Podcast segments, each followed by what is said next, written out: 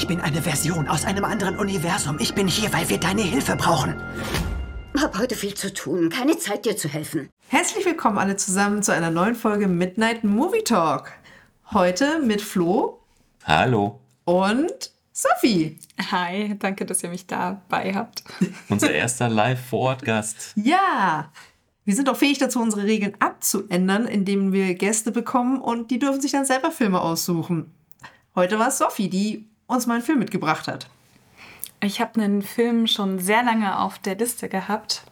Ähm, der heißt Everything All at Once und den hat mir mein Bruder tatsächlich empfohlen, der ein sehr großer Kunstfan ist und eher mit sehr absurden, äh, nicht ganz so Mainstream-Inhalten um die Ecke kommt. Und der kannte die beiden Regisseure schon von anderen Filmen und hat dann gesagt, hey, das ist äh, den, also eigentlich hat er mir schon ein Jahr vorher von dem Film erzählt und gesagt, der kommt raus und der, den musst du dir anschauen. Und ich war bisher nie in der Mut dazu, weil ich dachte, da muss man sich auch ein bisschen Zeit für nehmen und äh, mit einem gewissen, äh, mit einem offenen Mindset rangehen. Und heute war der Tag und ich bin sehr froh, dass ich den zusammen mit euch schauen durfte. Wenn ich mich nicht täusche, ist der Film, auch wenn er nicht Mainstream ist, extrem erfolgreich, oder? Also der ist, glaube ich, krass für einen Oscar nominiert, hat auch bei den Grammys, ähm, nee, nicht Grammys, Golden Globes, äh, krass abgesahnt. Also auch wenn er, sagen wir mal, nicht so ein typischer Film ist, ist er doch überraschend erfolgreich. Ich glaube, der hat einen Nerv getroffen. Ähm, der mag nicht so Mainstream sein, aber nachdem die ganze Welt jetzt mit Corona und äh, Ukraine-Krieg und allem Möglichen auf dem Kopf steht, äh, haben die Leute, glaube ich, auch viel in ihrem Mindset geändert und sind vielleicht offener für so eher abstrakte Geschichten. Ich weiß nicht, vielleicht fandet ihr den Film gar nicht abstrakt, aber da werden wir hm. sicher gleich noch drüber reden. Ich würde sagen, dass seit Parasite sind wir so oder so, also ist die Branche sowieso viel offener geworden für abstruse Filme, Filme, die ein bisschen einen anderen Hintergrund haben. Und es muss nicht immer alles, ja, sagen wir es mal so, Zweiter Weltkrieg kriegt Oscar-Film sein, sondern man hat sich jetzt mal geöffnet für was Neues und schaut auch mal ein bisschen mehr über den Tellerrand. Und so viel ich weiß, sind auch bei den Academy Awards neue, also viel mehr neue Juroren nachgekommen, wurden neu nominiert und so weiter. Ich glaube, die haben sich dort auch neu aufgestellt. Also vielleicht liegt es auch daran, dass einfach neue Menschen, neuer Wind dazugekommen ist und wir so mehr ausgefallene Filme sehen. Hättest du den Film im Kino geschaut, Flo? Also ich habe davon irgendwie einen Trailer irgendwo gesehen und fand den grundsätzlich interessant, aber ich glaube nein. Und ich glaube, ich bin auch froh darüber, dass ich ihn nicht im Kino gesehen habe, weil er mich am Anfang echt angestrengt hat. Es wurde dann besser, als es eigentlich komplizierter wurde, könnte man sagen. Aber ich fand, es war passender Abend sozusagen. Ich hatte jetzt, ich hatte schon gewisse Erwartungen an dem Film und ob die erfüllt wurden oder nicht, das erzähle ich erst später. Ja, es war ja hier nur eine, ähm, bei drei Personen war es nur eine Drittel Sneak Peek. Ich wusste nichts über den Film. Und ich dachte mir, wenn du ihn aussuchst, Sophie, ist es vielleicht wahrscheinlich eher, keine Ahnung, ich dachte jetzt irgendwie so ein Agentenfilm oder, also ich dachte jetzt nicht hier irgendwie eine Rom-Com, aber ich dachte, es kommt eher sowas, weil, oder was sozialkritisches, irgendwie sowas. Und dementsprechend war ich darauf so null vorbereitet. Ich bin, ich bin sowas von ins kalte Wasser geschmissen worden. Ich habe auch gebraucht, bis ich meine Mut dann auf diesen Film einstellen konnte, weil dann, man muss wirklich, das ist ein Stimmungsfilm. Ja, das würde ich ihm auch gerade sagen. Am Anfang war ich noch überhaupt nicht auf diesen Film vorbereitet, so wie er dann war, und man musste sich wirklich darauf einlassen. Ich habe mich mit dem Film im Vorfeld auch nicht viel auseinandergesetzt und bin bewusst auch nochmal ähm, von der Situation, ich muss diesen Film anschauen, bis ich schaue ihn dann tatsächlich an, habe ich bewusst nochmal ein bisschen Zeit vergehen lassen. Ähm, ja, und ich war auch lange nicht in der Mut, um diesen Film zu schauen und ich wusste auch nicht genau, was uns heute erwartet und dachte, ich probiere das einfach mal mit euch zusammen aus. Dafür sind wir da. Wir, also ich persönlich weiß ja selbst bei meinen Filmen meistens nicht, was mich erwartet und ähm, habe immer eine Sneak Peek und freue mich darauf, wenn es ein guter Film wird. Hatten ja auch schon ein paar Fehlgriffe, vor allem bei mir. Aber wir reden jetzt gerade viel über einen Film, wo die Leute nur den Titel kennen welches Genre würdet ihr denn sagen, war dieser Film? Haben wir den Titel überhaupt schon genannt? Ja, Sophie, ganz am Anfang. Okay. Du kannst ihn gerne noch mal ins Mikrofon sagen. Ich habe ihn bestimmt nicht schön. Ich glaube, sage ich mit Sicherheit auch nicht. Und ich wundere mich vor allem, dass er auch in äh, Deutsch, glaube ich, ein, äh, ein englischer Titel ist. Er heißt auf jeden Fall Everything Everywhere All at Once. Ja, das wäre eigentlich ein typischer Titel, den sie in Deutschland eigentlich einen, einen anderen Titel verpassen. Texas. Texas? Keine Ahnung, wie es wie bei Taken, ähm, 69 Hours. Irgendwie so. sie geben ihm einen deutschen Titel, geben ihm einen eng, neu, seit neuestem einen neuen englischen Titel. Aber äh, welches Genre würdet ihr sagen, ist das? Ich weiß es eindeutig. Mindfuck. Nein. Nein? Nein. Ach, come on.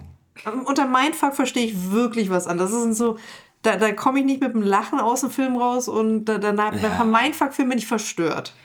Ich glaube trotzdem, dass es kein Genre gibt, was diesen Film abdecken würde oder zu 100% beschreiben. Es wäre für mich ein Mix aus äh, Martial Arts Film zusammen mit Drama-Komponenten, ähm, Comedy und äh, Trash-TV. Also somit quasi jedes Filmgenre gleichzeitig alles auf einmal. Außer Horror.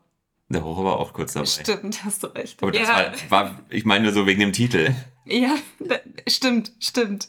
Der Titel sagt eigentlich schon, welches Genre es ist, nämlich alles gleichzeitig auf einmal. Ich fand es für mich eher so ein Mutter-Tochter-Drama mit, mit also man, man kann darüber streiten, ob er lustig war oder abartig manchmal. Es gab ja auch sehr seltsame, verstörende Sachen, aber spätestens bei der, bei der Steinsequenz wussten wir doch eigentlich, dass es ein Mutter-Tochter-Drama war. Würdest du dem Film ein Familiendrama-Genre zuweisen? Schon auch, ja, ja, Ja. Doch, auch. Ja. Jedes Genre kann man diesem Film wahrscheinlich zuweisen. Wir könnten ja mal kurz die Liste raussuchen. Da habe ich, wo du gerade Familienfilm sagst, äh, was mich ähm, total erstaunt hat, ist, dass der ab 16 ist. Wirklich nur wegen der Szene, die dich heute Nacht träumen lässt? Oder warum kann dieser Film ab 16 sein? Ich fand ihn jetzt nicht so. Einfach, ich fand ihn jetzt nicht blutig, weil gefühlt alle krassen, blutigen Sachen sind sehr komödiantisch umgesetzt worden. Ich gehe gleich durch dich durch.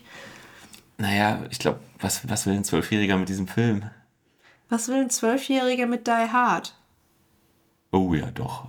Ja, nee, aber jetzt so, der ist ja auch ab 12 und da geht's viel blutrünstiger ab und es ist, ja, ist auch, nee, der ist nicht ab zwölf. es gibt mit Sicherheit eine 12-Variante. Dazu eine Anekdote. Achso, jetzt. Die Hard ist ja für mich ein Weihnachtsfilm. Und ich wollte ihn zu Weihnachten sehen, als ich 12, 13, maximal 14 war, äh, bei meiner Oma am zweiten Weihnachtsfeiertag. Und mein Cousin, mein Bruder und mein anderer Cousin, ich weiß, oder ich weiß nicht gar nicht, ob der kleine Cousin auch da, da dabei war, saßen vom Fernseher und es war 22 Uhr irgendwas und ich wusste, okay, jetzt kommt Stirb langsam. Und dann ist das immer noch so im deutschen Fernsehen? Wahrscheinlich schon nicht. Und ich sag zu meinem Cousin, der die Fernbedienung in der Hand, hat- in der Hand hatte und wir ja eigentlich schon auf dem richtigen Kanal waren und jetzt Stirb langsam sehen wollten, schalt um, schalt um, schalt um. So, was? Wieso? Schalt um! Und dann kam der, der Soundschnipsel, der nachfolgende Film ist nur für Zuschauer ab 16 Jahren Geeignet. geeignet. Und was höre ich im nächsten Moment aus der Küche kommen von meinem Vater? Was habe ich da gehört? ja, an diesem Abend habe ich Stirb langsam nicht gesehen. Hast du dann nicht versucht, deinen Vater zu überzeugen, dass das Doch, ein doch. Weihnachtsfilm ist? Ich finde Also, dass das, dass das ein Weihnachtsfilm ist, nicht, aber dass ich alt genug bin, um den Film zu gucken. Ich finde es übrigens total toll, dass du das gar nicht zur Debatte gestellt hast, ob es ein Weihnachtsfilm ist, sondern einfach das verpackt hast mit, ich erzähle euch eine Anekdote, weil die Diskussion müssen wir jetzt, glaube ich, wirklich nicht film- äh, führen. Ja, das ist keine Diskussion. Es ist, wurde, glaube ich, äh, in, in die Annalen aufgenommen, es ist ein Weihnachtsfilm und keine Frau auf dieser Welt kann etwas dagegen sagen. Und ja, ich muss ihn mir auch Weihnachten öfters anschauen. Okay, einmal. Aber nee, ich musste mir jetzt sehr lange jedes Jahr irgendeinen Teil davon anschauen. Jo. Aber der ist weich gut, muss ich zugeben. Aber worüber wir jetzt wirklich mal reden sollten, so, wir haben jetzt gesagt, wie der Film heißt, Genre, FSK, aber um was geht's eigentlich? Das darfst du versuchen zusammenzufassen. Nein, ich will nicht. Ich, ich, ich veto, ich will nicht. Also, bist du? Sophie schüttelt nur den Kopf. Nicht, nein. Den kann man nicht zusammenfassen, aber viel Ja, man- Spaß beim Versuchen. Also wir, wir, wir wollen ihn ja auch nicht spoilern. Also äh, ja, sieht so aus, als würde ich ihn Ich, kann, ich, ich, ich zusammenfassen. probiere es mal. Und wir können es ja alles zusammen versuchen, was für jeden von uns Ich, vielleicht. ich kann es auch gerne versuchen. okay. Ihr könnt auch vorlesen, was so im Internet steht. Nee. Also ich würde mal grundsätzlich sagen, es geht um eine chinesische Mutter, die in einer Wäscherei arbeitet mit ihrer Familie, nee, eigentlich nur mit ihrem Ehemann. Der die Wäscherei gehört. Sie arbeitet nicht in der Wäscherei, ihr gehört sie. Das ist ein wirklich wichtiger Unterschied, weil sonst erklärt das sich nicht, warum sie die Taxes macht. Ja, genau. Und sie ist gerade dabei, die, die Steuererklärung zu machen und ähm, ihr Vater ist aus China gekommen und mit dem gibt es Probleme, mit der Tochter gibt es Probleme oder Konflikte, könnte man sagen. Mit dem Ehemann gibt es Konflikte, also es sind jede Menge Konflikte, mit dem Finanzamt gibt es Konflikte und die ganze Welt, nee, die ganze, wie sagt man, also alles bricht über sie herein quasi. Es ist so ein bisschen wie bei Inception, wo du alles über sie drüber geht. Und ja, sie ist grundsätzlich komplett überfordert und auf einmal passieren komische Dinge. Ich möchte da kurz ein bisschen widersprechen. Ich fand, sie wirkte nicht überfordert. Es war einfach sehr viel los und sehr viele Baustellen und sie hat mehr so wie ein Rädchen im Getriebe einfach funktioniert ähm, und versucht ihr Leben einfach so vor sich hin zu leben und hat sich irgendwie so mit allem, was in ihrer Umgebung passiert, irgendwie abgefunden. Fandest du nicht, dass sie mit der Steuererklärung überfordert war? Ich glaube, überfordert mit der Steuererklärung war sie nicht, sondern wenn ich das richtig verstanden habe, war das, ihr größtes Hänsel das Sprachproblem ähm, mit der Steuer, weswegen sie ja auch eigentlich ihre Tochter oder ähm, die Freundin ihrer Tochter dabei haben wollte als Übersetzerin. Das würde ich sagen, war die Überforderung. Die Steuer selber hat sie halt nach bestem Wissen und Gewissen versucht zu machen und da ein bisschen nette Sachen mit rausschlagen wollen. Aber wenn sie nicht überfordert war, finde ich, dann war sie sich der Probleme in ihrer Welt nicht bewusst. Sie hat das, die, die, das mit dem, mit dem Ehemann hat sie irgendwie nicht richtig wahrgenommen, mit der Tochter hat sie nicht richtig wahrgenommen. Die Probleme mit der Steuer waren eigentlich auch mehr so sekundär. Ich glaube, du spoilerst gerade schon sehr viel. Finde ich nicht, aber ähm, sagen wir es mal so. Wie soll denn eine Heldenreise stattfinden, wenn sie nicht die Probleme in, ihrem, in ihrer Umgebung nicht sieht. Und es läuft ja auch alles zum Schluss darauf hinaus, dass sie nicht alle Probleme löst, aber alle Probleme sieht und auch fängt an zu begreifen. Anfängt zu begreifen. Die Erkenntnis ist ein großer Faktor. Ja.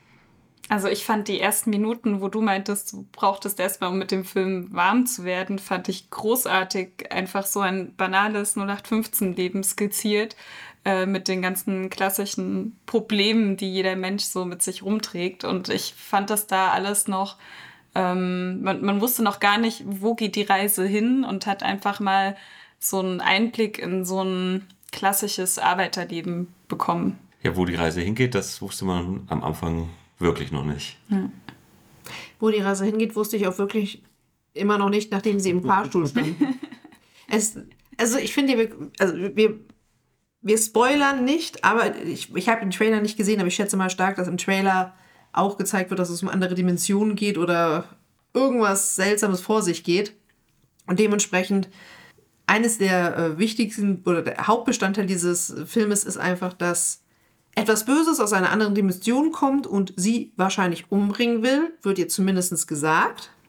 Und sie muss jetzt so dagegen kämpfen oder sich dafür bereit machen, falls sie die richtige sie ist. Also die richtige Version ihrer selbst in dem richtigen Universum. Das finde ich jetzt schon spoilermäßig. Wieso? Man weiß es ja nicht, ob sie es ist oder nicht. Das, ja, aber das Dann fehlt ja der Spannungsbogen im Film. Also ich würde sagen, ähm, wir sehen eine ähm, 0815 Anti-Heldin, die ein sehr banales Leben führt und dann ähm, von jetzt auf gleich mitbekommt, dass sie in der Lage ist, äh, durch unterschiedliche Universen zu reisen und sie aber gar nicht unbedingt dann die Heldenreise vollführt, wie wir sie alle erwarten würden, im, im klassischen Superheldenstil, sondern sich auch erstmal mit den ganzen Ideen anfreunden muss und eigentlich trotzdem skurrilerweise ihr normales Leben weiterführen möchte, so wie es ist. Und dann bricht aber die Welt oder das Multiversum zusammen und sie muss, sie wird dann trotzdem irgendwie in diese Rolle gezwungen. Mhm. Also das finde ich jetzt auch ein bisschen spoilermäßig. Okay, einigen uns darauf, dieser Film kann man, diesen Film kann man nicht zusammenfassen, ohne nicht doch irgendwie zu spoilern, weil alles, was wir gesagt haben, ist in den ersten 20 Minuten passiert. Zum größten Teil. Ich kann es ja rausschneiden. Okay, neuer Versuch. Nein, reicht doch schon, reicht doch schon. Lassen wir das mit der Zusammenfassung. Es gibt halt Filme, die sind schwieriger zusammenzufassen. Aber die Leute da draußen, also ihr da draußen, wollt ihr vielleicht auch irgendwie verstehen, um was es geht, auch wenn ihr wahrscheinlich jetzt viel verwirrter seid, als wir, die den Film gesehen haben und trotzdem auch verwirrt sind. Also ich habe mir den Trailer vorher tatsächlich nochmal angeschaut und der, also eigentlich zeigt er alles, was im Film passiert und gar nichts. Also man weiß, nachdem man den Trailer gesch- geschaut hat, immer noch nicht, um was es geht, außer dass es ein bisschen abstrakter wird. In der Mangelung eines besseren Wortes. Aber ansonsten gibt es da auch keinen wirklichen Hinweis. Man sieht den Waschsalon, in dem das Ganze startet und dann sieht man, sie wird durch Universen springen und mehr Informationen gibt's nicht. Finde ich gut, finde ich gut. Gut. Dann Du hast dir sehr viel auf deinem Zettel notiert. Ja, das sind aber bei, bei mir sind das nur ähm, äh, so, so kleine äh, Sachen, wo ich Denkanstöße, ich mir dachte, darüber könnte man reden, darüber könnte man reden. Also ich, Deswegen. ich muss das mal kurz hier für die, äh, für die Zuhörer äh, beschreiben. Ich weiß nicht, ob ihr das schon gemacht habt in einer eurer vorherigen Folgen, aber ähm, der Filmabend läuft so ab, dass es äh, ein Handyverbot gibt. Ähm, geredet werden darf so ein bisschen, aber nur über den Film, wenn dann. Und Schulz hat sich dann tatsächlich gleich zu Beginn mit Zettel und Stift hingesetzt und hat nach noch nicht mal fünf Sekunden sich gleich den ersten Stichpunkt aufgeschrieben. Was war das, eigentlich? Das war der Moment auf jeden Fall, wo ich hinterfragt habe, ob das eine gute Idee ist, mit euch den Film zu schauen. Das, wir haben schon so oft Filme angeschaut und da waren so Punkte, wo ich mir dachte, ah, darauf will ich vielleicht später zurückkommen oder das hat mir gut gefallen. Und dann haben wir darüber über die Filme geredet und irgendwann, Tage später, ist mir eingefallen, verdammt, ich wollte doch noch das und das angesprochen haben. Dementsprechend schreibe ich es mir jetzt auf und manchmal passt es, dass man darüber noch redet, manchmal nicht. Dementsprechend mein allererster Punkt, den ich aufgeschrieben habe, war Leonin Production und wo ich mich fragen, wo ich fragen, mir gefragt, wollen wir darüber reden, dass das eigentlich das neue Weinstein ist und wie das eigentlich in den Produktionsfirmen ähm, statt äh, abläuft, dass es tausend Produktionsfirmen gibt und es einfach nur darum geht, dass immer wieder neue gegründet werden, damit man neue Finanzierungen bekommt und ja, oder nicht. Aber es hat jetzt nicht reingepasst, deswegen ich habe mir nur die Notiz dazu gemacht. Ich glaube, du hast den Punkt gerade schon selber beantwortet. Und ich würde mich vorher nochmal einlesen wollen, um da genauere Informationen zu geben. Also lass uns das mal überspringen. Okay, wir können ja mal vielleicht an anderer Stelle mal drüber reden, weil ich fand, fand schon immer diese Produktionsfirmenbildung in, in den USA sehr interessant.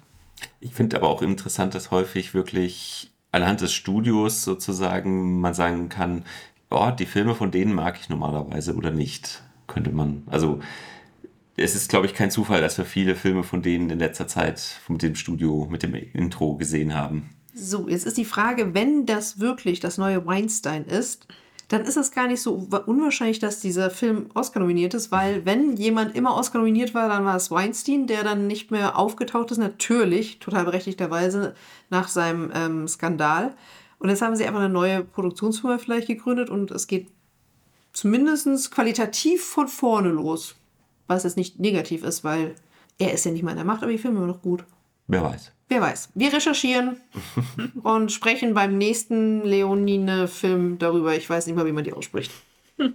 Was hat euch gefallen? Was, ähm, Flo, willst du zuerst über die Technik sprechen? Schauspieler, möchte ich mich ein bisschen drum herum wuseln mit den Namen, egal ob es Originalnamen oder Spielnamen sind, sind für mich schwierig. Dementsprechend, Was mich immer wieder fasziniert hat, war eine Dimension des Films, wo sie die Sängerin oder Schauspielerin war und dann ihren Mann getroffen hat auf diesem Gala in einem Kino. da Schauspieler. Da war sie Schauspielerin, oder? Ja. Und da fand ich das, die Beleuchtung richtig schön und das hat mich so krass an In the Mood for Love erinnert, einen Wong Kar Wai Film, den wir uns vielleicht auch nochmal anschauen werden.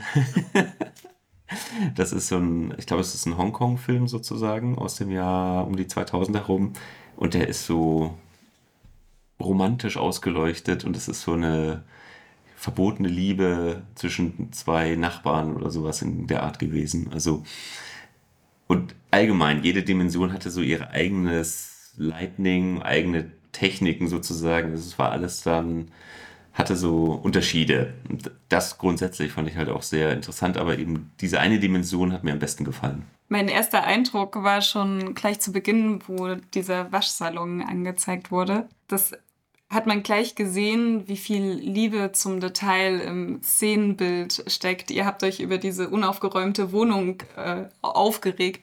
Und Nur, nur innerlich, also nicht, weil sie unaufgeräumt ist, sondern, also ja, vom Szenenbild war das Das hat klasse. euch hart getriggert, auf jeden Fall. Und ja, das hat mich total begeistert. Und ich finde, diese wunderschönen Bildeinstellungen und Szenenbilder haben sich den ganzen Film durchgezogen. Eben auch, was du gerade meintest, um, um die Dimensionen zu charakterisieren, aber auch um, um die Persönlichkeiten zu charakterisieren. Und du hast auch schon allein an der Hauptfigur, allein an, an der Kleidung, die sie getragen hat, wie die Haare gemacht waren, hast du sehr viel über diese Person gelernt in einer sehr subtilen Art und Weise. Das hat mir unheimlich gut getaugt. Ich will nur ganz kurz anmerken, dass ja, mich triggern unordentliche Wohnungen, aber nur weil ich sie unbedingt aufräumen will. Ich kann einfach nicht in Unordnung leben. Es ist, es ist nicht so, dass man das irgendwie. Ja. Also, und das hat natürlich zu der, die unaufgeräumte oder diese Chaoswohnung hat auch zu dieser Chaos-Steuererklärung gepasst. Also es war natürlich alles angebracht, aber es hat mich irgendwie auch nervös gemacht. Das verstehe ich total. Aber ich liebe ja Filme, wo wirklich Liebe äh, ins Bühnenbild ähm, mit reingegeben wird und wo man in jeder Ecke noch irgendeine kleine, äh, ein kleines Detail findet. So, also ich fand auch die Finanzbehörde war so schön lieblos und trist dargestellt.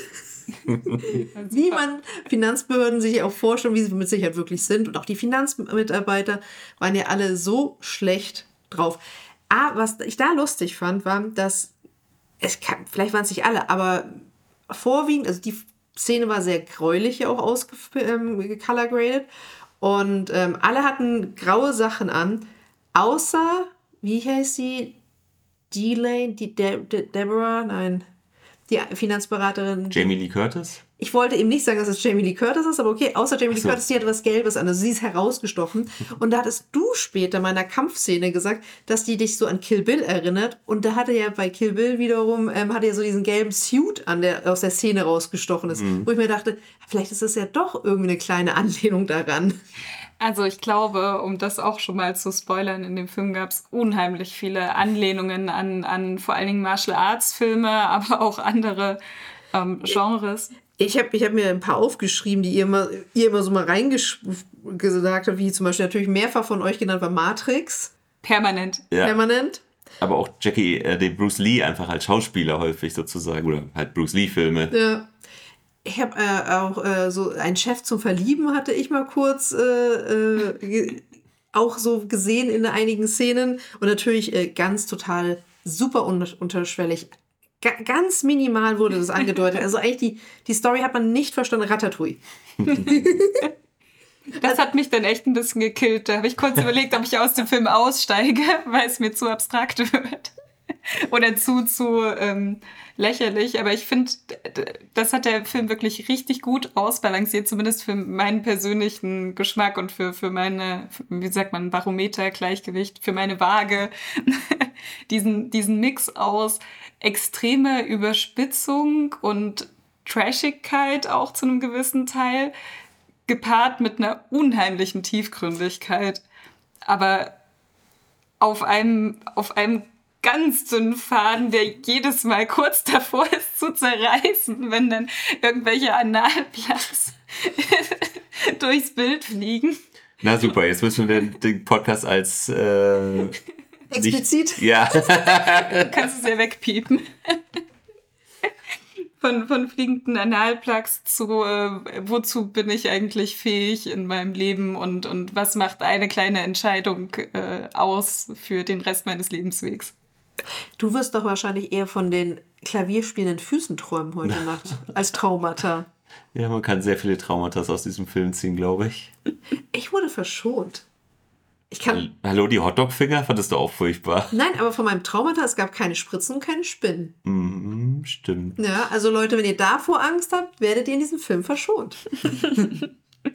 Aber dieses, diese Liebe zum Detail liegt halt zum Großteil, glaube ich, auch daran, dass es halt ein Autorenfilm ist. Also es sind zwei Regisseure, Dan Kwan und Daniel Scheinert, die den Film geschrieben haben und äh, auch zusammen Regie geführt haben, wie auch schon bei vielen anderen Filmen oder Projekten.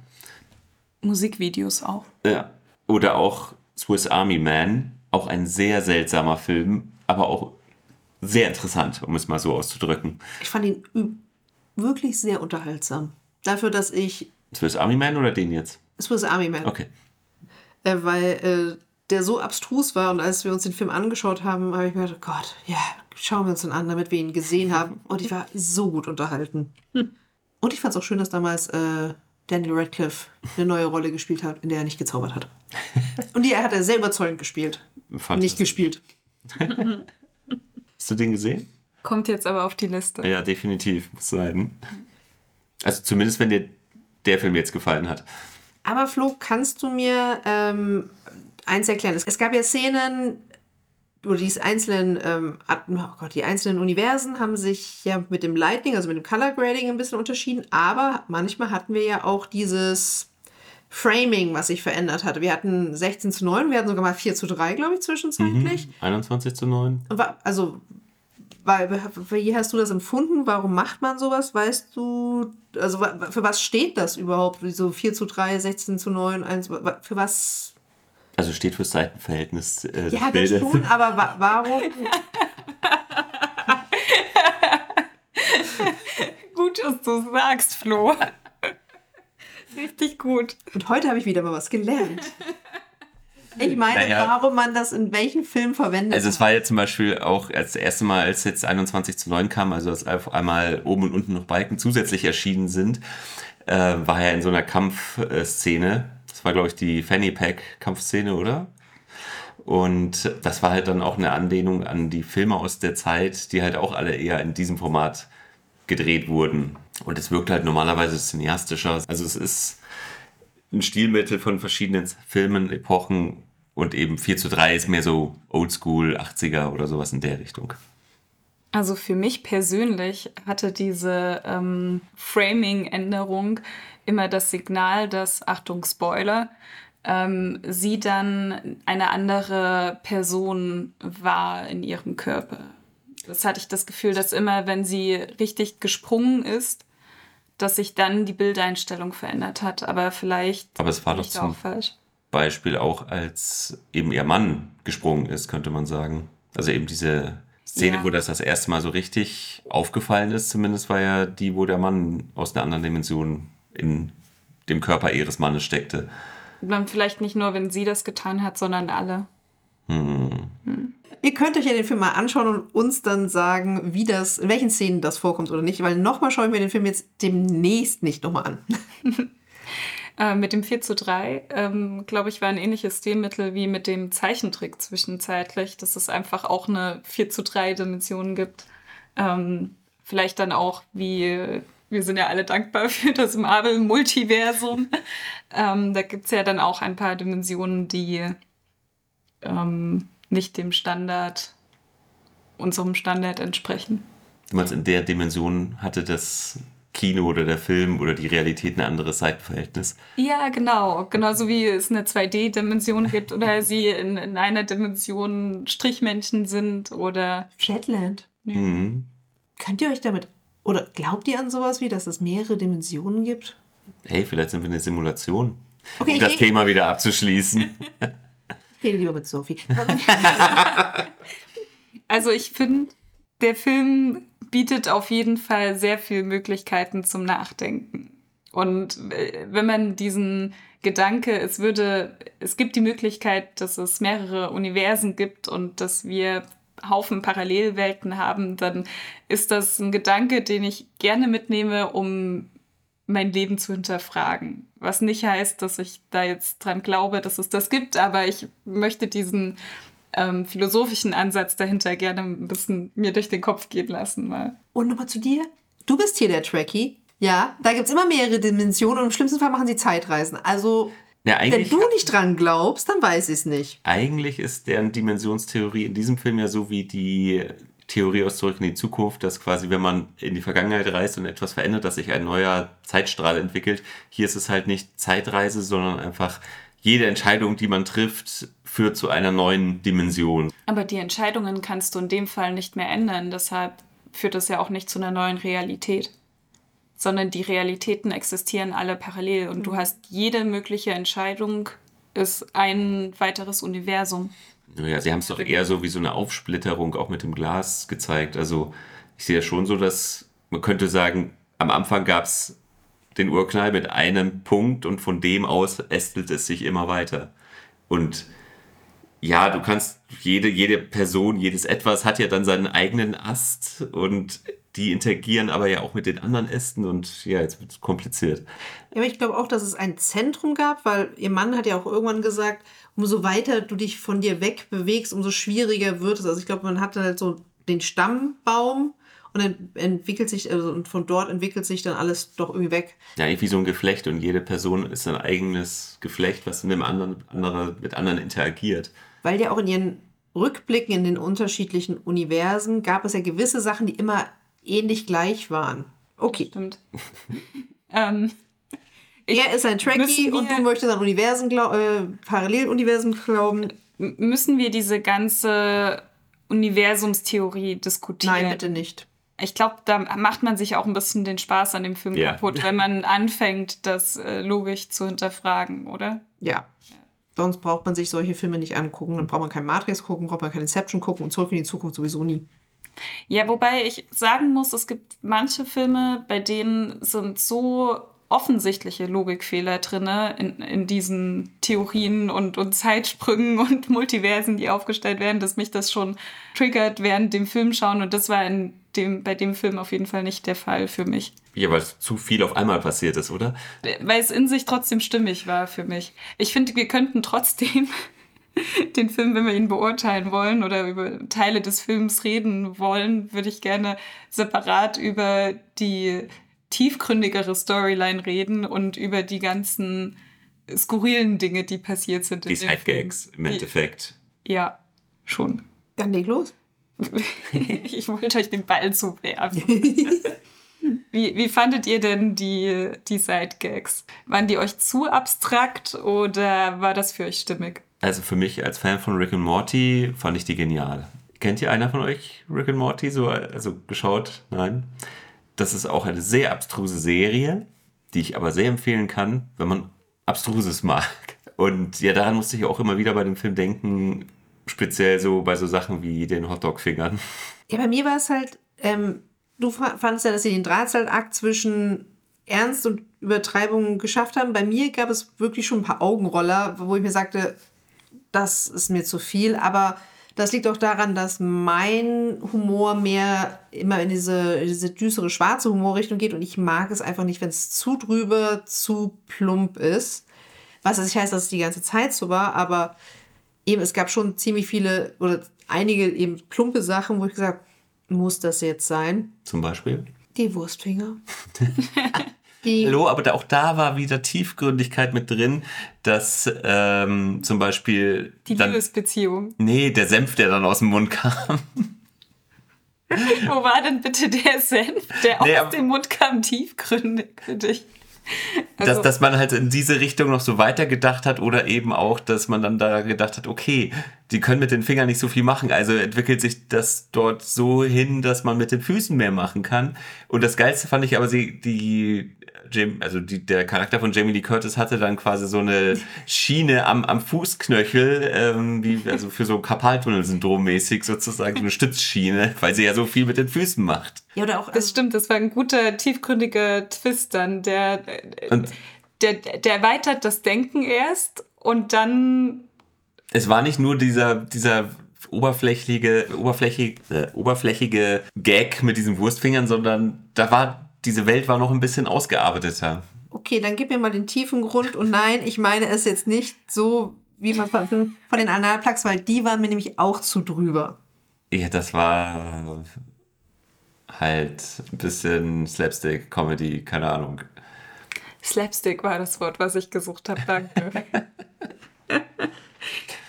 Was mir aber dafür gut gefallen hat, war, wie die Antagonistin, die ja durch alle Multiver-Dimensionen reisen konnte und dann sich aus allen Dimensionen auch irgendwie so, so nicht Kräfte, aber sehr, sehr viel verwandeln konnte, wie die immer, also gerade ihre, bei ihrer Auftrittsszene, wie sie blutiges Sachen eher in was Lustiges äh, umgewandelt hat. Eben wie zum Beispiel der eine spuckt Konfetti und entwickelt wird dann auf einmal zu Konfetti. Und also ich fand sie hervorragend, und ich sage jetzt nicht, wer das war, aber ich fand, sie hat ihre Rollen immer sehr gut gespielt, mit einer sehr großen Wandelbarkeit und eben die humorigen Sachen bei ihr, die haben mir immer sehr gut gefallen.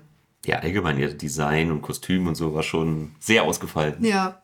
Ich finde aber auch insgesamt, dass der Film extrem gut besetzt war und auch mit sehr vielen hochkarätigen Schauspielern, die man jetzt vielleicht nicht so komplett direkt auf dem Schirm hat, wenn man ähm, sich den roten Teppich anschaut, aber die trotzdem schon extrem viel Erfahrung mit sich bringen und die man schon aus einigen Filmen dann doch kennt. No, ja. Vor allem, also für mich war ja der Vater, das hast du mir dann, äh, Flo, gesagt, war so mein Wow-Moment. Den kennen viele als, oder hängt davon ab, wie alt ihr seid, aber kennen viele als Kinderschauspieler, weil er einmal der Junge bei Indiana Jones 2 war. Ich hasse ihn ja wirklich. Ich höre ihn immer noch O-Ton, wie er sagt, Indy, Indy, Indy. Aber ja, Short Round heißt Short er. Round. Dort. Aber wo ich ihn wiederum liebe, meinem Lieblingsfilm, den wir mit Sicherheit in unserem Geburtstagsmonat besprechen werden, in die Goonies, wo er Data gespielt hat. Da fand ich ihn toll. Ja, und er hat auch richtig schön unterschiedlich gespielt. Das ist ja irgendwie so die Herausforderung gerade an die Schauspieler in so einem Film mit mehreren Dimensionen, dass sie sich ja doch auch irgendwo unterscheiden müssen. Was ich ganz äh, lustig oder ganz simpel fand, wenn der Vater sich verändert hat, also wenn er von sei, seinem anderen Universums-Ich besetzt wurde, war einfach seine, sein Erkennungsmerkmal der Superman. Ich habe keine Brille auf. Jetzt bin, jetzt bin ich der andere. Den Superman-Vergleich habe ich gar nicht gecheckt. Stimmt. Es gab so viele tolle Vergleiche. Eigentlich müsste man sich den Film wirklich nochmal anschauen und äh, mehr auf diese ganzen liebevollen Details achten. Das stimmt, ja. Ich muss auch sagen, ich bin ja ein wahnsinnig großer Martial Arts Fan und habe früher auch selber viel aktiv Kampfsport gemacht und auch diese ganzen Kung Fu Filme früher total intensiv geschaut, inklusive Tiger and Dragon, wo ja die Hauptdarstellerin mhm. auch mitgespielt hat. Ich, ich habe die Szenen geliebt. Also es hat mich hat der Film, jetzt, ihr merkt sicherlich schon, wie ich rede, aber mich hat der Film auf so viele Arten und Weisen angesprochen, von Slapstick, auch wenn ich äh, schwarzen Humor auch sehr liebe, aber in, in dem Fall auch dieser Slapstick-Humor gepaart mit diesen coolen, wirklich gut ausgearbeiteten Kampfchoreografien bis hin zu diesen tiefgründigen, dramatischen Aspekten, auf die wir sicher noch eingehen werden. Hoffentlich, falls wir den Bogen noch kriegen. Das war der. Das ist so das Problem mit den, den Spoilern. Was ich sehr interessant fand, war, weil jetzt, das ist eigentlich ein, oder nicht eigentlich, es ist ein amerikanisch produzierter Film mit nur asiatischen Schauspielern in den Hauptrollen. Jamie Lee Curtis ist ja keine Haupt Hauptrolle. Mhm. Und ich finde, dass sie viel ähm, kulturelles äh, sehr auch sehr liebevoll mit eingebaut haben. Natürlich, klar, einer der Autoren ist wahrscheinlich, der eine ist wahrscheinlich auch Chinese oder auf jeden Fall asiatischer äh, Abstammung. Und ich fand, das haben sie echt toll gemacht. So auch erstmal so kurz so ein bisschen so die Familienproblematiken, die man viel hat, weil sie sind ja aus, äh, Mama und Papa, die beiden Hauptdarsteller sind ja aus China ähm, in die USA gegangen, was das damals äh, für sie bedeutet hat. Es wurde immer alles so ganz kurz ähm, und auch manchmal nur in wenig Sätzen dargestellt, wie zum Beispiel, dass die Mutter die große Enttäuschung ihres Sohnes, äh, ihres Vaters war, weil sie eine Tochter gekriegt haben. Es wurde ja kurz gezeigt, indem der Arzt gesagt hat, oder indem zu ihrem dem Vater gesagt hat, es tut mir leid, es ist eine Tochter, es ist ein Mädchen, was ja in China ein großes äh, Thema war, ich glaube, oder ist. Wer es bestimmt noch ist. Mit der Ein-Kind-Politik und es ja eigentlich äh, immer die große Schande ist, wenn du eine Tochter bekommst, weil sie ja nicht ähm, den Namen und alles vorträgt. Und es waren immer wirklich so ganz, nur so ganz, ganz kleine Aspekte, die einfach mal wieder so, da nochmal tiefgründige Kultur dort und gerade ähm, also für mich persönlich, ich habe sehr wenig ähm, asiatische Filme bisher gesehen, also richtig aus auch asiatische Produktionen. Ich weiß, was ich dir jetzt nächstes zeige. Ich habe Ip Man schon gesehen. Nein, nein. Okay. Ähm, und dementsprechend finde ich sowas immer schön, wenn man auch aus anderen Kulturen was mitbekommt und sie nicht immer nur stereotypisch der aller ähm, Breakfast at Tiffany, der asiatische äh, motzende Nachbar mit einem schlechten Akzent, der sehr rassistisch ist, zu damaligen Zeiten hat man es halt so gemacht, ist, sondern wenn sie auch gut dargestellt wird. Weil eigentlich führt die Frau ja auch einen erfolgreichen Waschsalon, nur mit absolut schlechter Steuererklärung. Mich hat das auch sehr angesprochen, muss ich sagen. Wobei tatsächlich waren es dann trotzdem die klassischen Probleme, die man in diesem Setting vermutet, was ja aber dann auch zu, dem, zu der Ausgangssituation vom Film passt, nämlich dass die Hauptdarstellerin schon mit der Tradition gebrochen hat und ausgewandert ist mit der Liebe ihres Lebens damals, deren Tochter dann wiederum lesbisch ist äh, oder gay. Ähm, das spoilert man, glaube ich, auch gerade nicht so viel. Nee. Ähm, Darf ich dazu kurz was sagen? Klar. Weil ich bin jemand, der sich ähm, aktuell immer nicht aufregt, ist zu viel, aber ein bisschen echauffiert, dass immer so auf ähm, homosexuelle Szenen oder LGBTQ-Szenen in Filmen und Serien eingebaut werden, aber da wirklich immer so Haut drauf, irgendwie so komplett überflüssig und, oder nicht überflüssig, aber so, nee, nicht überflüssig ist das falsche Wort, sondern so, ja, wir bauen das jetzt hier ein, weil das macht man so. Und ich finde, in dem Film war das überhaupt nicht so. Ich fand nicht, dass es eine, ähm, man macht das jetzt, man hat das jetzt zu zeigen, sondern das hat wirklich für die, war für die Probleme wichtig, die diese Familie interkulturell hatte. Oder die, nicht nur interkulturell, diese Probleme kann man auch in jeglichen anderen Familien haben. Und ähm, das fand ich schön so dargestellt, weil es war notwendig, gut gemacht und nicht so, Ja, es hat halt ein Konfliktpotenzial gehabt ja, in der Mutter-Tochter-Beziehung. Ja, und nicht so dieses so, wie bei ähm, The Rookie, diese eine Szene, ach, sie stehen auf Frauen, ja, ich habe auch schon mal eine Frau geküsst. So, nein. Ne, das war da mehr so, ach übrigens, ich bin auch lesbisch. Oder so war das ja. Nee, bi in dem Fall dann. Ach. Es war auf jeden Fall nicht szenepassend. Aber The Rookie ist trotzdem eine sehr gute ähm, Serie. Überspringt einfach nur die Folge mit dem anderen FBI. Mit dem FBI. Mit der Spin-off-Etablierung. Ja. Vielleicht entspricht das ja auch dem, was äh, Jules von meinte, mit dieser subtil, mit dieser subtil, Subtilität. Das Wort habe ich nie gesagt. mit dieser Subtilität, mit der äh, auch dieses Gay-Sein der Tochter eingespielt wurde, ähm, dass man das eben nicht macht, um das zu machen, damit man dem Zeitgeist entspricht, sondern einfach, weil es halt in dem Fall zur Story gut passt. Oder eben nicht. Klingt nach einer guten Erklärung, aber ja. insgesamt gab es ja auch in dem Film nicht so viele Rollen, die noch hätten anders besetzt werden können, weil die wichtigen Rollen mussten einfach asiatisch besetzt sein, weil sie in der Familie waren. Und man hätte jetzt vielleicht darüber streiten können, ob Jamie Lee Curtis nicht auch anders besetzt hätte werden können, aber ich fand, sie hat das einfach gut gemacht. Ich fand es ja super, dass man sie im ersten Moment gar nicht erkannt hat. Also, oder ich zumindest nicht, sondern so, irgendwas ist da komisch.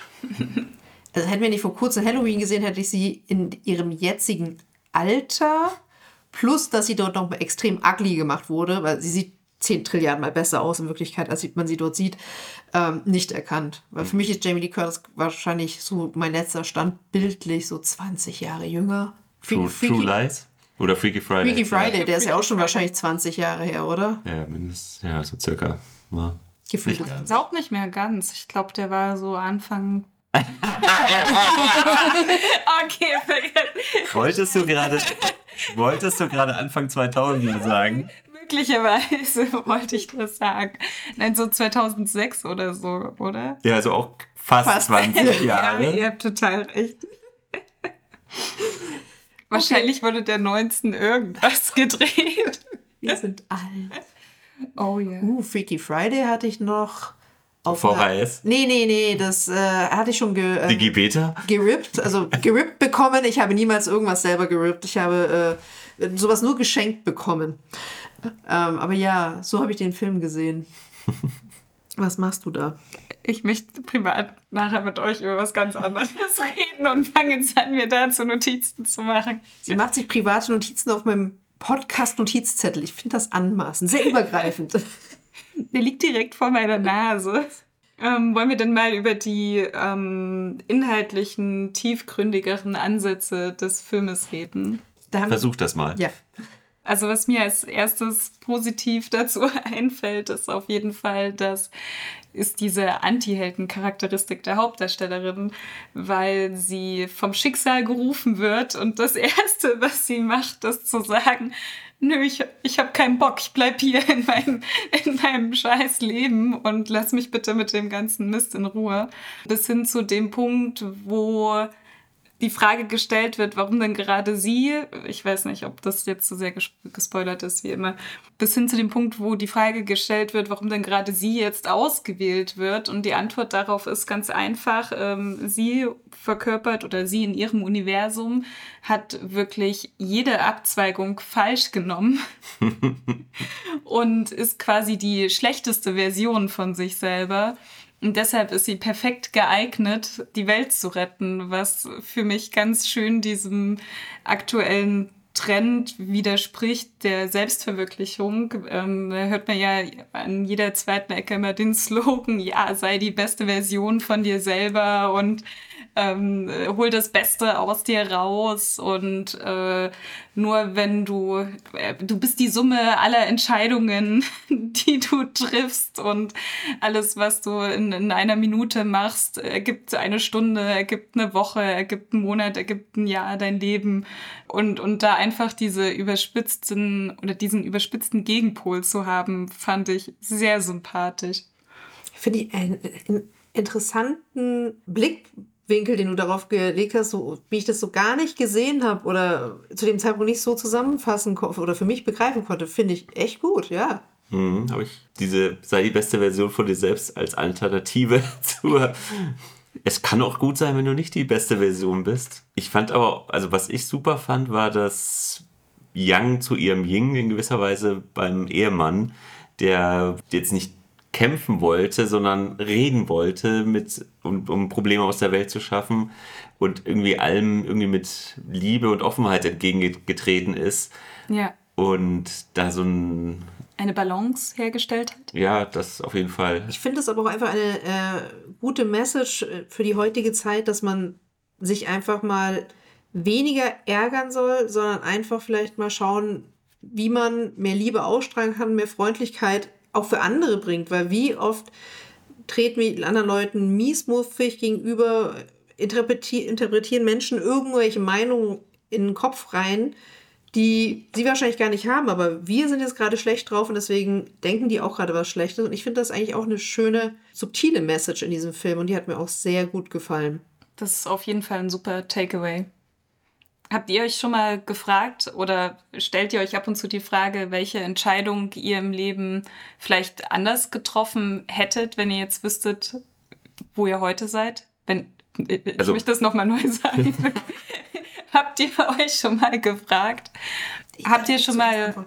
Hm? Darf ich zuerst dazu Nein. sagen? Doch, bitte. Nein. Ich will nur ein Statement sagen. Ich auch. Okay. Gleiche wahrscheinlich wie du.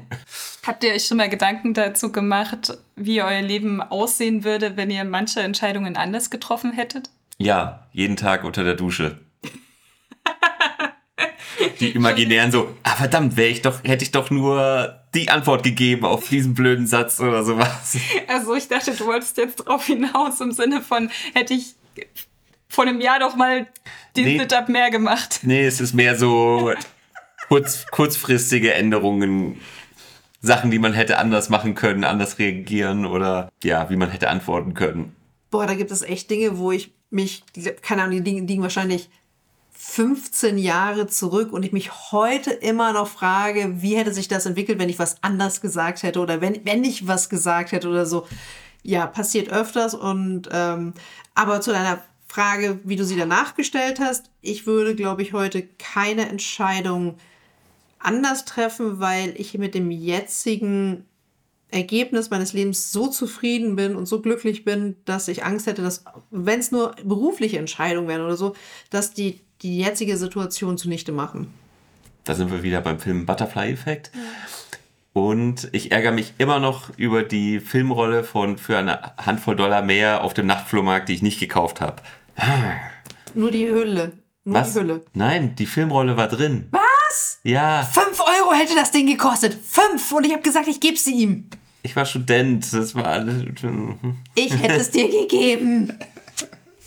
Glaubt ihr, dass ihr jetzt, wo ihr gerade seid, euer volles Potenzial ausschöpft? Also wenn wir jetzt mal nicht über die kleinen Entscheidungen reden, die hätte ich doch da mal was anderes gesagt, sondern mehr so über Entscheidungen von hätte ich, ähm, hätte ich was anderes studiert, hätte ich einen anderen Beruf ergriffen, hätte ich damals nicht, wäre ich damals nicht meiner Jugendliebe nach wo auch immer hingefolgt. Also das sind ja so Fragen, die der Film aufwirft. Ähm, überlegt ihr euch manchmal, wie euer Leben dann aussehen würde und glaubt ihr, dass ihr jetzt in eurem vollen Potenzial seid? Ich glaube nicht, dass ich in meinem vollen Potenzial bin, aber ich würde auch nicht sagen, dass es ähm, an, un, unbedingt an Entscheidungen trifft, die ich ge getroffen habe, sondern auch an meine Erziehung und wie ich groß geworden bin. Und dementsprechend hätte ich persönlich an dem, wo ich jetzt bin, nichts ändern können. Also wenn man das so sieht, also von der Frage her würde ich sagen, niemand erreicht sein volles Potenzial. Der Dalai Lama? Wenn er sein volles Potenzial erreicht hätte, hätte er ja schon Tibet befreit. Gut, aber wenn du dein volles Potenzial erreichst, ist das Leben dann noch lebenswert? Das ist übrigens, glaube ich, auch eine Frage, die der Film auch ja. bei dem. Wirst du dann zur Gottheit? Wie beantwortet diese Frage ähm, Bill Gates mit dem vollen Potenzial? Schöpft er es voll aus? Ist er zufrieden mit seinem Leben? Ich nehme jetzt mit Absicht nicht Elon Musk, weil das ist ein krasser Narzisst. Aber bei Bill Gates würde ich sagen, dass er mit seinem Leben sehr zufrieden ist, so wie es gelaufen ist. Wahrscheinlich schon, ja. Wahrscheinlich gibt es auch nicht reiche Menschen, die mit ihrem Leben, so wie es gelaufen ist, sehr zufrieden sind. Superreiche, superreiche Menschen. Man könnte ja, ich finde, die, es gibt, also quasi könnte man sagen, es gibt die Idee dieses Films mit, na, andersrum gesagt, es gibt auch sozusagen die Theorie des Schicksals, dass egal was du machst, es führt dich immer alles zum gleichen Punkt hin. Das wäre quasi so genau das Gegenteil von diesem Film. Versteht ihr, was ich da meine? Wobei es in jedem Universum immer die Parallele gab mit dem Vater, dem Ehemann, der so, Tochter. Ja, irgendwie genau. So in die Richtung, ja. Irgendwie hatten die immer eine Connection, ja. die sich durch alle Dimensionen gezogen hat. Ja, als wäre es Schicksal. Die Tochter hat sich in einer Dimension nicht durchgezogen, nämlich in der, wo sie die Kung Fu Schauspielerin war. Das stimmt. Dementsprechend würde ich sagen, dass das Schicksal es dann auch machen würde, dass wir unsere kleine Tochter oder unseren Hund nicht hätten. Und du vielleicht deinen Bus nicht. Furchtbar. Alles wäre furchtbar. Zum, zum, Thema Schicksal, wie der Name schon sagt, Final Destination ist so das schöne Beispiel. So, du kannst dem Tod nicht entkommen. Gut, das ist nochmal ein anderes Thema, was man aufmachen kann, aber dieses so, ja, du kannst das irgendwie so, du kannst die Zeitlinie ein bisschen verändern, du kannst die Dimension ein bisschen verändern, aber am Ende waren sie doch irgendwie immer verheiratet. Auch irgendwie ein interessanter Aspekt. Oder meistens immer, meistens verheiratet. Sie haben irgendwie immer doch nochmal zueinander gefunden. So kann man es wahrscheinlich am besten sagen, ja. Tatsächlich gab es doch einen einzigen Punkt, der mich in der Logik aufgeregt hat. Oder der mich zumindest kurz irritiert hat und aus dem Film rausgerissen. Wenn diese ganzen Universen alle Varianten von der Hauptdarstellerin darstellen und alle möglichen Entscheidungen. Also so hatte ich es dann für mich ein bisschen mhm. interpretiert, dass mit jeder Entscheidung, die sie trifft, quasi ein neues Universum entsteht, was wieder beide Möglichkeiten aufzeigt, wie das Leben dann weitergeht. Was ist denn dann mit den Entscheidungen, die der Ehemann trifft? der Vater getroffen hat. Also wie viele Universen gibt es denn dann und warum spielt sich alles nur in der Uni Multiversumswelt von der Hauptdarstellerin ab? Weil es wahrscheinlich zu kompliziert gewesen wäre, es filmisch darzustellen, dass der riesengroße Multiversumsbaum, weil also jeder hatte ja auf seinem Tablet sein eigenes Multiversumsanzeige und wahrscheinlich hat jeder trotzdem für sich nochmal seine eigenen Multiversen gehabt und es gab, gab wahrscheinlich auch noch die verbundenen Multiversen. Das war das mit diesem Geflecht, was ich meinte, was sich dann so überkreuzt. So habe ich das nicht betrachtet im Film. Guter Punkt doch kein Logikproblem. Schulterklopfer für mich? ja, Schulterklopfer für Jules. Super. Ich fand ihn trotzdem erstaunlich tiefgründig. Also hatte ich jetzt von dem Film nicht so erwartet und war nicht nicht so schwer tiefgründig. Ähm, manche Filme, die da sehr in die Tiefe gehen, sind, haben dann ja auch immer so einen sehr bitteren Nachgeschmack, zumindest für mich persönlich. Meinst du Inception zum Beispiel? Mm, ja, geht so in die Richtung auf jeden Fall. Melancholia. Oh. Ja, und, und genau diese melancholische Stimmung, die sich durch den ganzen Film eigentlich trotzdem durchgezogen hat, äh, wurde durch diesen Slapstick-Aspekt immer ganz nett aufgefangen. Was ich jetzt gerade sehr erstaunlich finde, ist, als der Film jetzt beendet war, habe ich gesagt, komm, ich könnte jetzt sofort loslegen mit Reden, weil ähm, ich nicht gedacht hätte, dass ich so viel zu dem Film zu sagen habe, weil irgendwie war das mir alles, es war mir nicht alles zu viel, aber es war viel und ich habe eigentlich erst jetzt so mit dieser Unterhaltung mit uns auch so viele Tiefen mehr verstanden und mehr gesehen. Ja, der Film hat einen schon auch überrollt. Nicht überrollt, der hat einen einfach wie so ein D-Zug wegge weggesmashed. Du bist gerade über den Bahnsteig geht, die Lampe, die Ampel ist noch auf grün und auf einmal fährt da so ein Falschfahrer lang und rasiert dich einfach komplett Noch weg und du viel- weißt nicht, wo du bist. Noch viel besser. Du stehst an der Straßenkreuzung, schaust links, rechts, ob ein Auto kommt und auf einmal erfasst dich ein Rollstuhlfahrer mit Raketenantrieb oder so. So, finde ich, ist ein Flugzeugabsturz oder so. Also Leute, wie ihr seht, wir können über diesen Film viel reden. Ähm, es gibt positive Meinungen auf jeden Fall zu schauspielerischen Leistungen, Making und Deepness. Wie ist denn euer Fazit? Moment, wir haben jetzt tatsächlich sehr viel positiv geredet. Äh, Gibt es negative Aspekte von dem Film? Also ihr werdet es mir nicht glauben, aber das Ende war für mich so, wie ich es erwartet hatte. Ja. Ohne spoilern zu wollen. Wie du hast erwartet, dass sie zum Schluss in einem großen Schloss lebt und alle ähm, in Wirklichkeit und alles nur ein Traum war. Okay, gut. Es war am Ende doch ein bisschen amerikanisches Feel-Good-Kino, was vielleicht n- eine mögliche vertane Chance gewesen wäre. Das stimmt. Ich hätte dem Film, dem Film hätte es sicher auch gut getan, wenn man vielleicht ein sehr ebenso abstraktes Ende gefunden hätte, wie der ganze Film schon war, mit vielleicht einem noch komplett unerwarteten Twist. Das war alles ein Traum einer Winkelkatze. Genau, also der, der Twist am Ende hat mir gefehlt. So Ja. viel kann man bestimmt sagen. Ich finde es aber, ich finde es aber auch ein bisschen schwierig, so einen Film zu twisten, weil wir haben ja jetzt hier die Hauptdarstellerin, die von Anti-Heldin zu Heldin zu großen Erkenntnissen gekommen ist und was dann, was hätte der große Twist sein sollen, außer dass alles vielleicht fake war oder sie ist in einem Theaterstück oder alles ist ein Traum eines anderen Multiversums, keine Ahnung. So, ja. braucht das der Film auch gar nicht, weil ich habe gerade drüber nachgedacht, der hatte auch keinen klassischen Spannungsbogen. Nein. Nee. Also du bist halt einfach komplett umgefahren worden von den ganzen Eindrücken, aber es war eher mehr ein Spiel mit, mit, mit Bild, mit visuellen Reizen, mit ein paar Denkanstößen und viel, ich kann das gar nicht in Worte fassen. Hier waren es, glaube ich, zu viel Multiversen zwischendrin. Und echt, für mich hatte der Film in gewissen Sequenzen, also gerade zum Schluss hin, ähm, seine Längen, weil, ähm, wo es dann so um diese Mutter-Tochter-Beziehung und immer wieder dieses Hin und Her ähm, ging, das war mir zu lang. Ich finde, das hätte, also der Film geht ja zwei Stunden 14 oder zwei Stunden 19. Zehn Minuten weniger hätten ihm jetzt auch nicht geschadet, finde ich. Ich finde, er hatte auch ein paar gute, interessante Kameraeinstellungen. Aber im Großen und Ganzen würde ich ihn jetzt nicht wegen der Kameraarbeit loben. Ich finde die, vor allem am Anfang war er kameratechnisch kreativer und Ja. zum Schluss wurde es dann eher so, boah, Kamera halt, ne? Ja, aber gerade diese ähm, Endkampf-Kill-Bild-Szene, wo mich übrigens nicht das äh, gelbe Outfit erinnert hat, sondern eher diese äh, Treppenhaus-Teehaus-Geschichte. Äh, weiß nicht, ob ihr die Szene. Mit den 88. Ja. ähm, die hatte doch dann wieder ganz tolle Momente, fandet ihr nicht? Ja, aber es ist so, sie war halt wirklich so killbillig, dass ich für mich sage, war halt auch ein bisschen abgekupfert vom Making her. Ich habe auch sofort an Kill Bill gedacht. Das, als du es ausgesprochen hast, habe ich gedacht, so, habe ich auch gerade in diesem Moment gedacht. Gemixt mit Matrix, wo dann Mhm. die Kugeln in der Luft gestoppt werden, ohne, also ich glaube, damit spoilert man auch nicht. Ja, aber es war nicht so ein schöner ähm, Kamera rundherum Schuss, Flow in der Luft stehend. Das ist ja auch im ersten Teil von Matrix. Das mit den Kugeln stoppen ist Ja. dann ja. Aber das fand ich toll damals. Finde ich immer noch schick. schick. Hm, das stimmt. Musikalisch, Bei der Musik.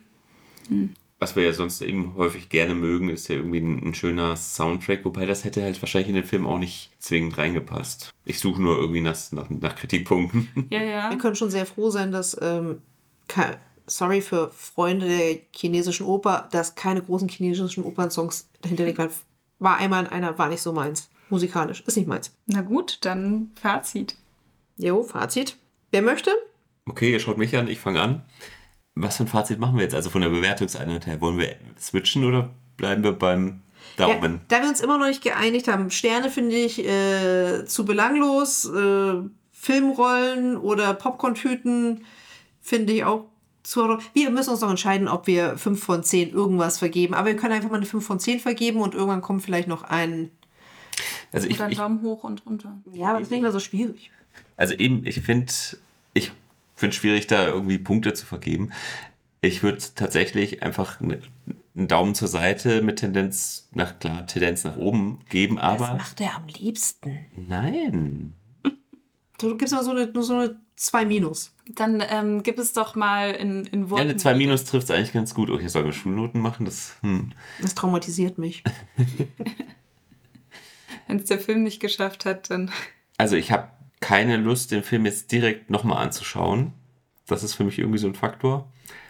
Anders als wenn ich für eine Handvoll Dollar oder, also beziehungsweise vor allem auch The Good, The Bad and The Ugly oder Zurück in die Zukunft, Drive, Heat, keine Ahnung, so meine Lieblingsfilme.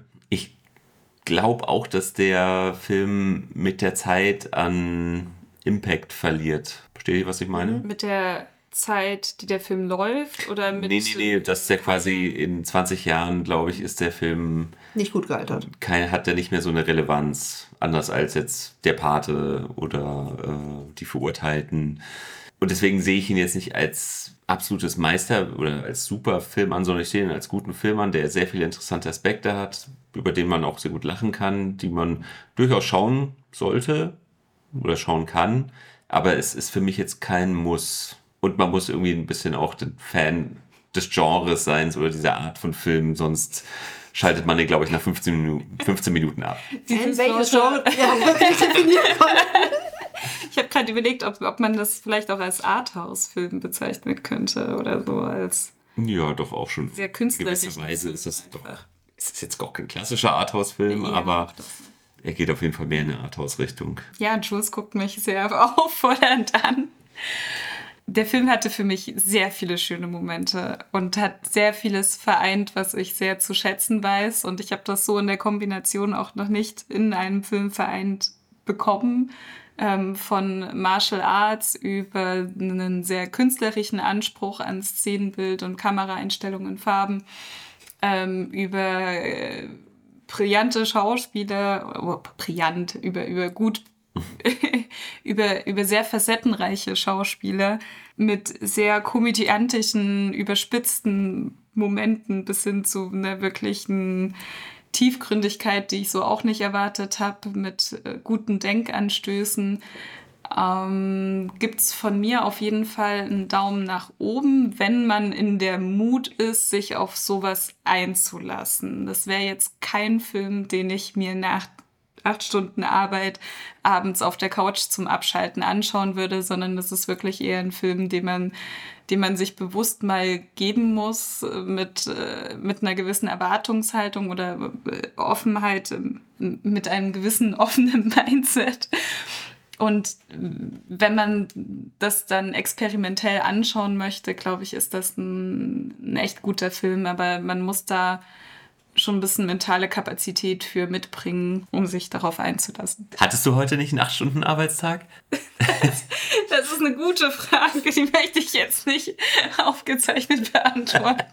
Hatte sie, aber sie wollte nicht auf der Couch abschalten. Deswegen hat sie ihn ja mit uns angeschaut. Ich hatte heute einen nicht sehr fordernden Arbeitstag und ich habe mich ja ähm, auf diesen Abend eingestellt. Wir hatten das ja zumindest, wir hatten schon länger beschlossen, dass wir einen Film zusammenschauen und ich hatte mich dann relativ schnell für diesen entschieden, da ich den ja mitbringen durfte. Deshalb hatte ich ja jetzt schon ein paar Wochen Zeit, mich mental darauf vorzubereiten, dass ich bald diesen Film sehen werde und dementsprechend war ich da ein bisschen gut gesettelt. Ich bin nur kurz abgelenkt, weil ein kleines Minimonster gerade an den Stäben hochklettert und steht. Von mir gibt es äh, mit Einschränkungen äh, Daumen fast nach ganz oben. Aber heißt das, du würdest vermuten, dass das einer deiner Lieblingsfilme wird? Mm, nein, das nicht. Also, das, das ist eine gute Frage tatsächlich. Ich, ich stimme dir in deinen Einschätzungen zu. Ich, da der Film so abstrakt war, würde ich auch die Empfehlung sehr abstrakt betrachten. Also das wäre jetzt kein Film, den ich mir auch regelmäßig sehr oft anschauen würde. Ähm, einfach weil er halt auch ein bisschen anstrengend ist, dann trotzdem. Ähm, aber ich, ich glaube, wenn man auf gut gemachte Filme steht, die nicht ganz äh, eine klassische Storyline haben und die nicht ähm, die nicht das Standard-Popcorn-Kino aus Hollywood sind, dann äh, kann man mit diesem Film, glaube ich, sehr viel Spaß haben. Und den hatte ich heute Abend. Wahrscheinlich täusche ich mich total und der Film wird ein absoluter Kultklassiker. Vielleicht, ja. Tendenziell würde ich sagen, man braucht nicht noch ein drittes Fazit. Entsprechend sage ich noch, ich fand es halt wirklich schön, mal einen ähm, eher asiatischen Film zu sehen, der aber jetzt auch nicht der klassische Kung-Fu-Film ist. Hört man das Kind im Hintergrund? Weiß ich nicht. Okay, falls, man, falls man im Hintergrund ein Baby schreien hört, wir kümmern uns schon um unser oh, ja, man Kind. Hört. Ja. Wir kümmern uns um unser Kind. Aber ähm, dann können die Tür nicht zumachen. Soll ich mal hochgehen? Ja, geh du mal hoch. Dann fragst du, was das Problem ist. Ich kann ja trotzdem weiter labern. Ja, ja. Dum, dum, dum, dum, dum. Dum, dum, dum, dum, dum, Sophie! Seid ihr sicher, dass das Sophia ist? Ja, absolut. Ich habe ja dann auch nichts gemacht. Ich will einfach nur, dass du da bist. Sie mag dich. Ich mag sie auch. So, Warte mal kurz, mal hört Zoe schlabbern. während Sophies Fazit hat man, glaube ich, auch unser Babyschreien im Hintergrund gehört. Also, wie, wie, wir haben Hund und Kind. Wir können das nicht verleugnen. Mhm. Aber jetzt haben wir uns auf jeden Fall um Kind gekümmert. Haben uns um das äh, kleine Kind gekümmert, aber ich kriege krieg jetzt noch schnell ein Fazit zusammen. Genau, ich wollte nämlich noch gesagt haben, bevor wir unterbrochen wurden, dass ich es schön finde, dass äh, der Film ähm, asiatisch besetzt ist, also ein asiatischer Film ist, der nicht einfach nur ein Kung-Fu-Film ist oder eben in, in ein Genre geht, auch wenn wir das Genre nicht benennen können, ähm, der mir gut gefallen hat. Ich bin auch der Meinung, man muss für den Film in der richtigen Stimmung sein, weil sonst findet man ihn wahrscheinlich äh, abgrundtief scheiße, weil es ist einfach ein stimmungsgetragener Film. Wenn man nicht in dem Mut ist, braucht man sie nicht anschauen. Und ich finde es auch kein Film, den man sich unbedingt alleine anschauen muss, kann, weil ich, danach hat man irgendwie ja doch Redebedarf gehabt und das ist dann schon schön, wenn man sich dann mit jemandem austauschen kann. Also ich, auf jeden Fall kriegt der Film für mich auch eine Tendenz vom Daumen nach oben. Auch wenn ich, als, als ich von der Couch aufgestanden bin, sehr skeptisch diesem Film gegenüber war. Aber doch jetzt im Nachhinein hat er mich sehr gut unterhalten. Kein, natürlich nicht einer 250 besten Filme aller Zeiten, so sowas, Auf der Liste steht da, oder? nicht, dass ich wüsste, Ich aber glaube schon, deswegen stand er bei mir nämlich auf der Liste. cool, dann kann ich wieder einen Film abhaken davon. Jo, das wäre mein Fazit. Darf ich denn nochmal einen Film mitbringen? Klaro, immer gerne. Sehr gut. Dann kann der Film ja nicht so schlecht gewesen sein. Nee. Ja, das, also ich hoffe, dass das rübergekommen ist, dass wir den Film ja eigentlich alle drei gut fanden. Bloß wie gut wir ihn fanden, da unterscheiden wir uns ein bisschen. Und mit vielen Einschränkungen, wann man sich diesen Film geben sollte und wann nicht. Es ist aber bei vielen Filmen so. Für Flo und mich es gibt es unser Lieblingsbeispiel Per Anhalter durch die Galaxis. Ich habe den Film im Kino gesehen, fand ihn abgrundtief scheiße und jetzt ist es einer meiner Lieblingsfilme. Ja. Ich war einfach damals nicht in der Mut dafür. Und ja, Sophie, es war schön, dass du da warst. Danke, dass du diesen Film Bevor du noch ab- schon abmoderierst sozusagen. Mein Gott. Melde dich doch, Flo. Stimmt. Filmempfehlungen. Filmempfehlung oder Filme, die, äh, an die wir denken mussten. Ja, ähm, das machen wir manchmal zum Schluss, nicht immer. Aber hast du etwas, einen Film, den du sagst, den würdest du damit connecten? Leute, die den Film gesehen haben oder schon kennen, sollten sich auch anschauen. Oh, ja, Soll- viele. Soll ich erst mal sagen? Ich, also wer alle Ka äh, Klassiker, die wir schon angerissen haben, noch nicht gesehen hat, sollte das unbedingt äh, nachholen. Ich darf hier bei Jules Liste spicken, äh, von Matrix, Kill Bill über gut Ratatouille. Ja, aber also blöd gesagt, das sind halt Filme, die da irgendwie so ein bisschen ja, Zitiert. waren. Ich meine mehr so, wenn äh, wenn, ein- wenn dir der wenn- Film gefallen hat, dann schau auch an. Genau, weil eben Ja, okay. Matrix ist jetzt nicht unbedingt vom ja, Dann- das könnte man noch so grundsätzlich sagen wegen dieser Dann darfst du anfangen und also ich habe schon zwei auf jeden Fall auf der Zunge, aber die gehen beide nur in die Martial Arts Richtung. Deshalb würde ich gerne Yes. kurz weiter nachdenken drüber. Okay. Ich musste immer mal wieder an Requiem for a Dream denken. Boah. Ist Super Film, er ist mega, aber ähm, ich habe leider seit der Abschlussszene mit Jennifer Con von, von Jennifer Connelly ein Problem mit ihr, aber nur wegen der mit einer Szene in diesem Film. Ka- Aber sehr zu empfehlen, sehr zu empfehlen. Aber eben auch wegen diesem Mindfuck-Faktor. Ich glaube, ich habe, ich weiß gar nicht, ob ich den Film öfters als einmal gesehen habe. Du hast ihn zweimal gesehen, weil du hast ihn nicht mit mir das erste Mal gesehen. Ich habe ihn Nee. mit dir gesehen. Ach so, okay. Ich könnte ihn mir wieder anschauen, weil ich schon wieder nicht mehr weiß, was in diesem Film so wirklich passiert, außer der Arm von Jared Leto mit diesem Loch. Kennst du Requiem for a Dream? Gut. Wobei ich ihn sehr, sehr lange nicht mehr gesehen habe und das vielleicht mal wieder tun sollte. Ist, Das klingt so wie der nächste Filmabend. boah, nach dem Film habe ich echt sehr lange gebraucht, um mich davon zu erholen. Das war wirklich ein Mindfuck. Meine Filmempfehlung, für mich persönlich auch ein Mindfuck, geht eher in die asiatische Richtung. Ich musste halt daran denken, weil es eben ein asiatischer ähm, oder asiatisch besetzter Film ist und er nicht so ist wie Parasite, sondern ein bisschen mehr verworren, verwirrend. Ein Film, der mich sehr, nachdem ich ihn gesehen habe, sehr belastet hat, aber der einfach schön gemacht ist und toll ist, war Oldboy. Wirklich? Ja, Wow. Den fandst du, ich dachte, du fandest den furchtbar. Ich fand ihn furchtbar im Sinne von Mindfuck, aber wie er mich danach noch beschäftigt hat, ich glaube, bis heute muss ich immer mal, wieder an gewisse Szenen aus diesem Film denken. Und ja, also den würde ich euch empfehlen. Er ist nicht, er geht nicht in die ähm, happy, positive Richtung, was Requiem for Dream auch nicht geht, aber ja. Von wem ist der Film nochmal? Jim Jarmusch? Nein. Ähm, Oldboy? Ja. Komme ich gerade nicht drauf. Ist das nicht der gleiche Regisseur wie Parasite? Ich schau mal nach. Dann ist Parasite auf jeden Fall komplett anders. Nun zu deiner Filmempfehlung. Ja, ich habe schon wieder den einen vergessen, wo ich gerade dachte, ach, der wär's. Auf jeden Fall, wenn man so in die Martial Arts Richtung gerne geht, House of Flying Daggers. Hat mich so entfernt ein bisschen, was die Kampfszenen und, und liebevoll, also äh, wer, wer kräftige Farben mag, ist natürlich auch schon super alt, der Film mittlerweile. Ähm, genauso wie die Geisha, wenn man die Hauptdarstellerin mag Oh ja. und gerne äh, gut besetzte asiatische Filme schauen möchte. Ich habe mich erst vor kurzem, also vor kurzem wahrscheinlich vor in vier, fünf Jahren mal wieder gesehen. Der war wirklich sehr schön gemacht, auch wieder. Ja, ich habe ein bisschen auch an den einen Film gedacht, wo Angelina Jolie um die Ecke schießt. War das Wanted oder wie hieß der? Ja. Ähm, Gerade mit diesem aus dem Büroleben ausbrechen und dann abstruse Sachen machen. Ich weiß nicht, ob ich Wanted gesehen habe. Weiß ich auch nicht. Ähm, Wir verbringen gefühlt äh, 24 Stunden am Tag zusammen und trotzdem schaffen wir es, unterschiedliche Filme und Serien zu sehen. Wahnsinn. Ja, vor allem in Serien bin ich sehr gut. Sie wegzubingen. Ja. Du schaust auch einfach alles. Ja, Und ich hatte noch einen Kunstfilm auf der Liste, wo mir gerade partout nicht einfällt. Pina. Ist ein Tanzfilm. Du kannst doch googeln. Ja, ich mach das mal kurz. Flo versucht ja auch mal noch herauszufinden, wer Oldboy gemacht hat. Ist jetzt nicht das, was ich eigentlich raussuchen wollte, aber möchte ich kurz noch mal zur Diskussion stellen. So Woody Allen-Filme. Mhm.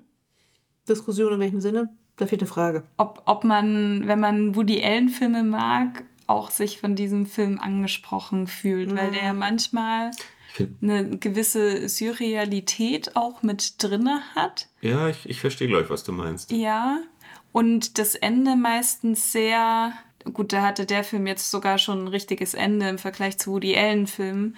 Aber du bist im Endeffekt dann irgendwie da, wo du gerade rausgekommen bist. Und ich finde so, wenn man die Grundaussage von dem Film hernimmt, was das Ende bedeutet, ist man ja irgendwie wieder beim Anfang gelandet, oder? Ich würde trotzdem sagen, dass Woody Allen Fans oder Freunde nicht unbedingt diesen Film mögen werden, weil ich find, bin ein nicht großer Woody Allen Fan, das ist falsch gesagt, aber ich mag Woody Allen Filme sehr gerne und der war ein bisschen schwieriger.